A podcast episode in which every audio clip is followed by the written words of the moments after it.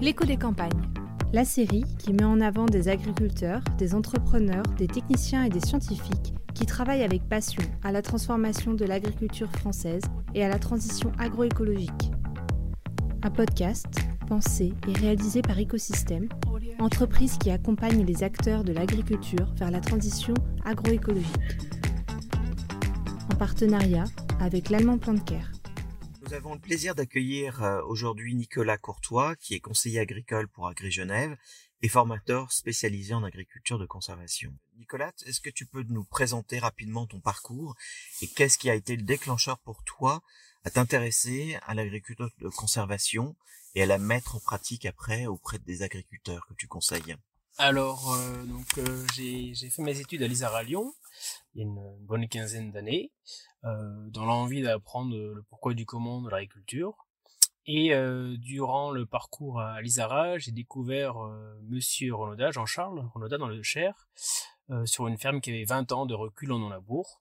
Et moi qui venais d'une région où le labour était, légion, je me suis dit qu'il y avait quelque chose de différent qu'on pouvait faire. Donc c'est vraiment cette découverte chez Jean-Charles qui m'a fait prendre conscience qu'on pouvait faire autre chose. Et par la suite, euh, lorsque je suis arrivé à Genève juste après mes études, il y avait un groupe d'agriculteurs qui faisait du non-labour euh, depuis dix ans, mais qui était euh, face à différents soucis techniques qu'ils n'avaient pas à résoudre. Et c'est là où on s'est dit ensemble, il faut pas faire que du non-labour, mais il faut aller plus loin. Il faut aller plutôt dans le raisonnement de la rotation, des couverts végétaux. Et pour ceci, on, est, on a été voir des personnes comme Monsieur Rétif en France, qui le faisaient déjà de leur côté, et eux nous ont vraiment dit, ne pas labourer c'est bien, mais il faut mettre d'autres choses en place pour que le non-labour fonctionne.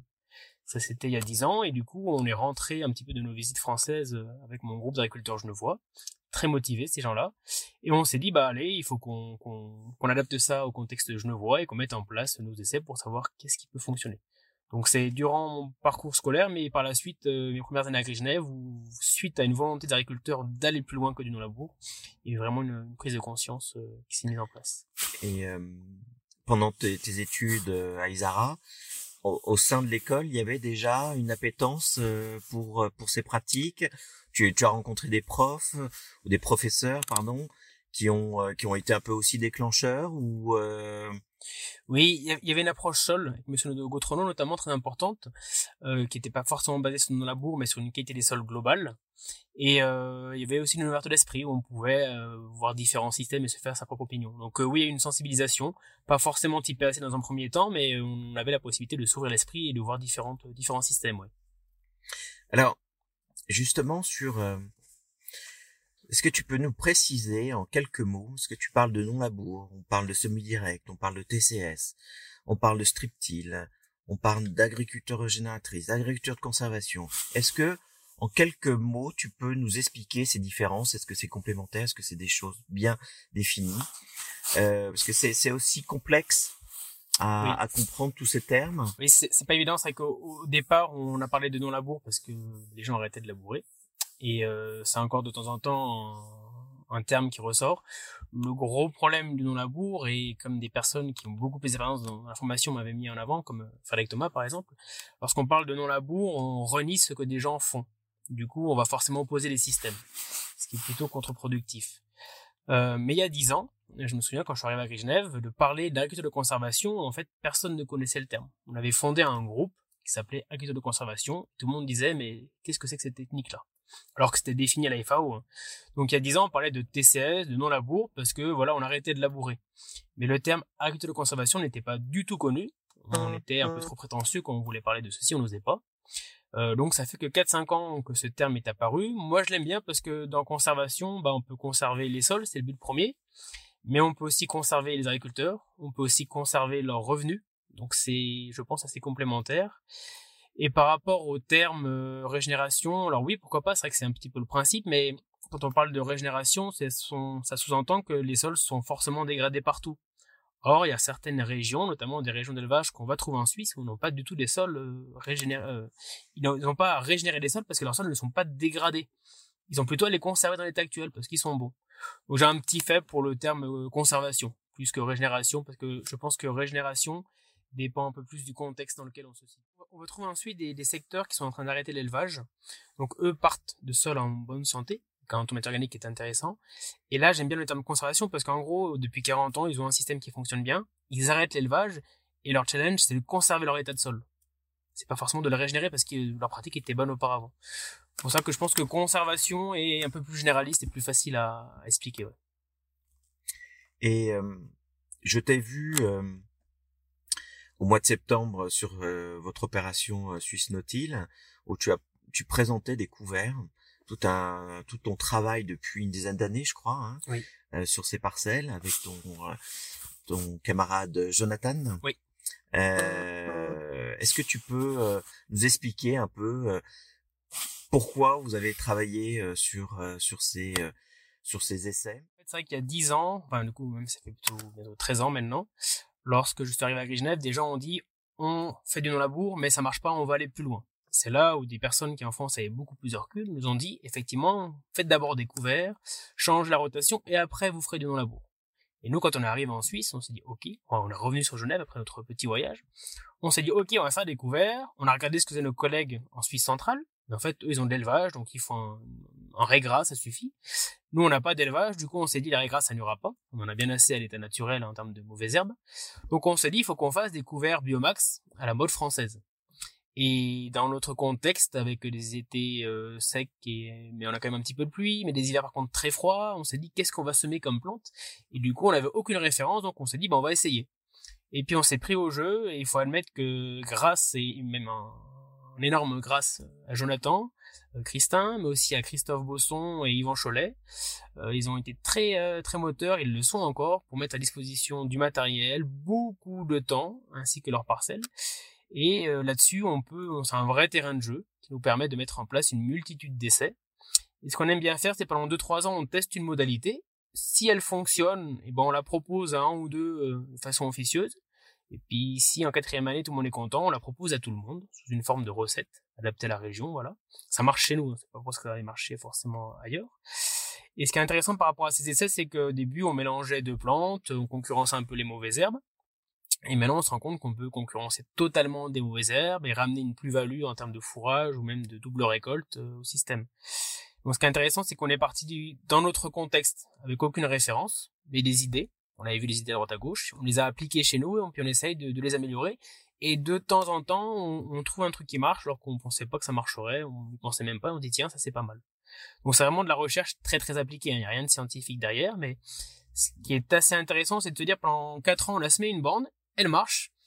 La cinquième année, on la propose à tout le monde, et puis les gens sont contents, ça fonctionne, et ça fonctionne après sur plusieurs années, c'est quand même assez intéressant. En fait, après, des fois, on est un peu déçu par les couverts parce que c'est, ça fait beaucoup de biomasse quand c'est frais, mais une fois posé au sol et, entre guillemets, séché, il reste plus grand chose. Alors, c'est vrai que dans un premier temps, l'apport de carbone par les couverts n'est pas énorme. Et on s'est dit que plutôt, c'est que grâce aux couverts, on peut ne plus travailler nos sols, et donc là, avoir un effet positif sur le carbone. c'est le premier point. Mais on se rend compte que sur certains couverts, on, arrive parfois à dépasser les 15 tonnes de matière sèche. Alors c'est vraiment le haut, hein. on est plutôt entre à 7-8. Mais quand on monte même à 15 tonnes de matière sèche, même si au final, auparavant on a beaucoup d'eau dedans, il nous reste quand même beaucoup de carbone. Et puis on est parfois sur des couverts qui vont rester en place 3 mois, comme parfois 18 euh, voire 20 mois. Et donc là, on a un aspect racinaire qui est aussi très important. Donc dans un premier temps, c'était pas vraiment le but d'aller chercher le carbone, c'est plutôt de plus travailler son sol et de pas avoir une explosion de mauvaises herbes. Et par rapport aux analyses qu'on sort maintenant, on se rend compte que oui, il y a un apport de carbone euh, qui semble important via ces couverts végétaux. Très bien, et euh, d'une manière plus le général, qu'est-ce que tu penses de, de ce marché, l'engouement qu'il y a autour du carbone actuellement? Alors, euh, bah, ce qui est génial, c'est que c'est une opportunité pour tous les agriculteurs de dire on peut continuer à produire autant tout en amenant un bénéfice environnemental, sociétal. Et ça, alors c'est génial pour la partie environnementale, mais c'est aussi génial pour la partie psychologique du monde agricole, qui doit quand même euh, subir de nombreuses critiques. Alors en Suisse, moins forte qu'en France, certes, mais quand même, mm. on subisse beaucoup. Et là, on, peut apporter une réponse en disant, on va continuer à produire, mais en plus, on va avoir un impact positif. Voilà. Le gros challenge étant de continuer à produire autant, parce que d'arrêter de labourer, euh, on a quand même quelques petites déconvenues. Hein. Euh, mais là, c'est pas mal. Et en plus, c'est là où les couverts végétaux re-rentrent dans la boucle. C'est qu'on peut dire, on produit autant, on peut stocker du carbone, et en plus, grâce aux couverts, on arrive à ne pas dépasser euh, les références herbicides qu'ont les voisins en labour, par exemple. Voire même peut-être à les baisser par la suite. Donc euh, oui, c'est bien. Après, il faut faire attention quand même parce que dans le carbone, voilà, il y a, plein de choses à regarder, comment on mesure, l'historique et tout ça.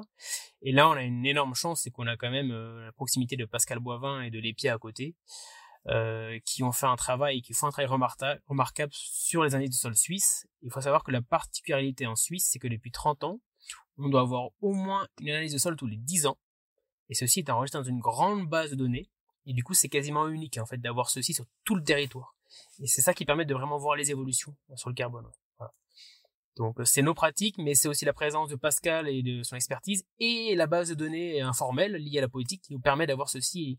C'est un très bon timing du coup. Et euh, l'aspect économique, tu penses que c'est quelque chose qui, qui va être aussi important, dire de gagner de l'argent euh, via des crédits carbone?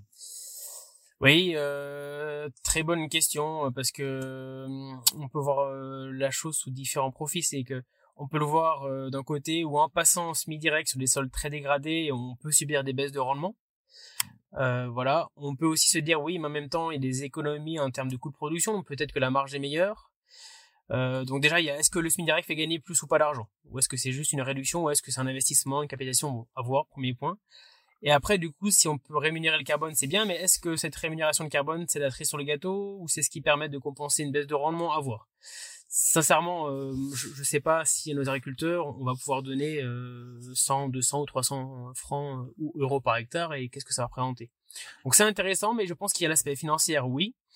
Mais dans un premier temps, il y a l'aspect quand même sociétal par rapport au construire. De dire, voyez, on fait quelque chose de positif. Ouais. Il y a du sens, de redonner du sens, quoi. Exact. Euh, au travail qu'on fait. Oui. Et euh...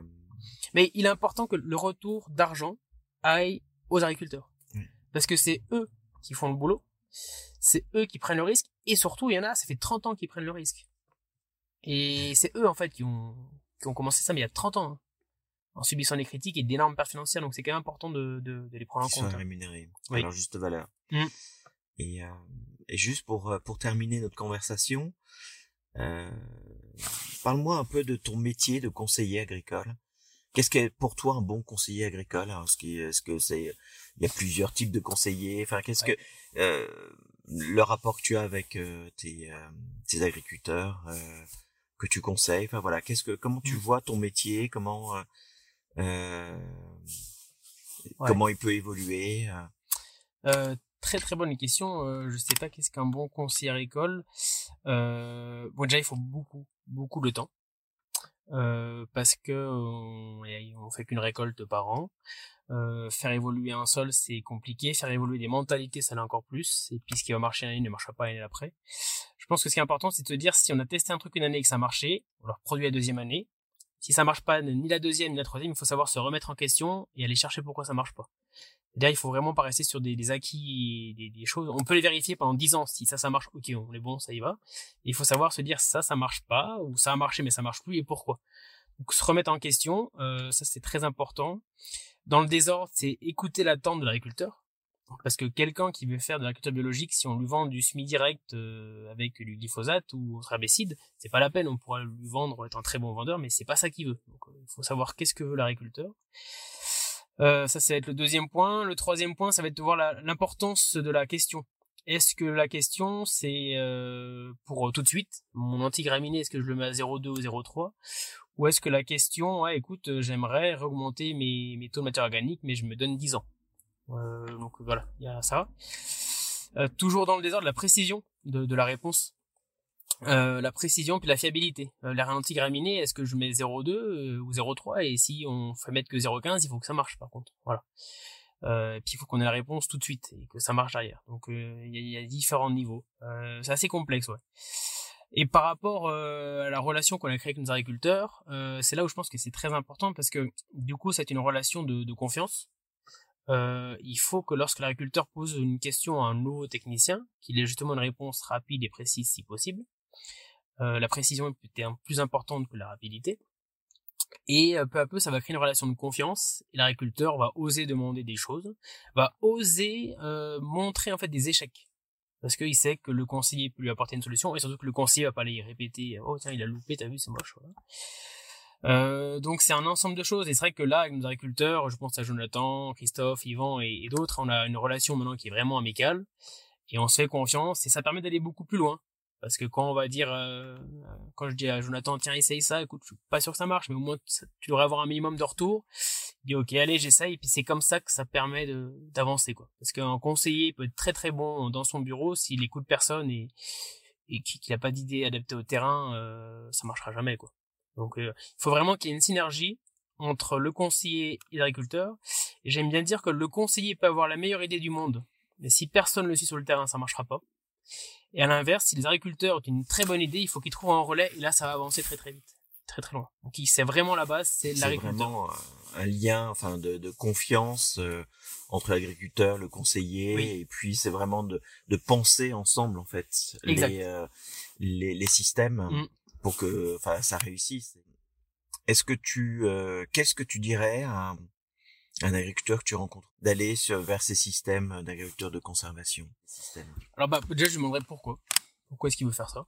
C'est important. Quelqu'un qui va dire euh, je veux faire ça pour augmenter mes rendements et baisser mes herbicides, peut-être leur orienter sur autre chose. Euh, parce que c'était pas la bonne voie. Premier point, voir si ça, son intérêt principal c'est le sol ou pas. C'est très important c'est le premier point. Donc le pourquoi. Euh, le deuxième point, et, là c'est des choses que des, des, personnes qui ont bien plus de recul, hein, je, je, pense à Frédéric ou d'autres, euh, le disaient déjà il y a 15 ans, c'est qu'il faut pas être pragmatique. Et effectivement, il faut pas être pragmatique. Euh, Peut-être que de temps en temps, il faut savoir euh, retravailler un peu ses sols ou continuer à les travailler parce que ils sont pas prêts. Et l'idée de dire on n'est pas prêt pour faire du semi direct, le sol n'est pas prêt, c'est pas c'est pas une, une idée, hein, c'est vraiment quelque chose de, de très précis qu'on peut constater. Donc voilà, savoir pourquoi, quelle est la motivation principale d'une, et de deux, se dire, il faut y aller par étapes, et si de temps en temps on travaille encore, c'est pas grave. Peut-être qu'on devra travailler tout le temps, de temps en temps, voilà. Et puis, si on rentre vraiment dans le détail précis, euh, ce qu'on fait maintenant, c'est que hum, on commence vraiment, vraiment, mais on est dans le technique. D'abord, on cale la rotation. Parce qu'on sait qu'il y a des choses qui vont ne pas marcher d'office, donc ça, on dit, écoute, ça, ça marchera pas, donc. Si tu veux pas l'enlever, je comprends, mais sache que tu vas te louper une fois ou deux, enlève-le tout de suite, tu vas gagner du temps. Premier point. Deuxième point, on couvre au maximum les sols. C'est là où on peut apporter des idées, bah, la main couvert comme ci, la main couvert comme ça. Mais on parle pas encore de non-labour. Hein. Et le troisième point, c'est que après, on va rentrer du non-labour, l'arrêt de la charrue. Mais d'abord, ces rotations, on les couvre, c'est déjà en partie enlacé, et après, lève le pied sur le travail euh, mécanique. Voilà. C'est la porte d'entrée qu'on voit, alors qu'il y a dix ans, on avait commencé totalement inversement. On a d'abord acheté un semoir de semi-direct, on a dit les couvertures euh, des sols et puis la rotation, on verra plus tard. Quoi. Mais c'est plutôt une erreur de commencer dans ce sens-là. Ouais.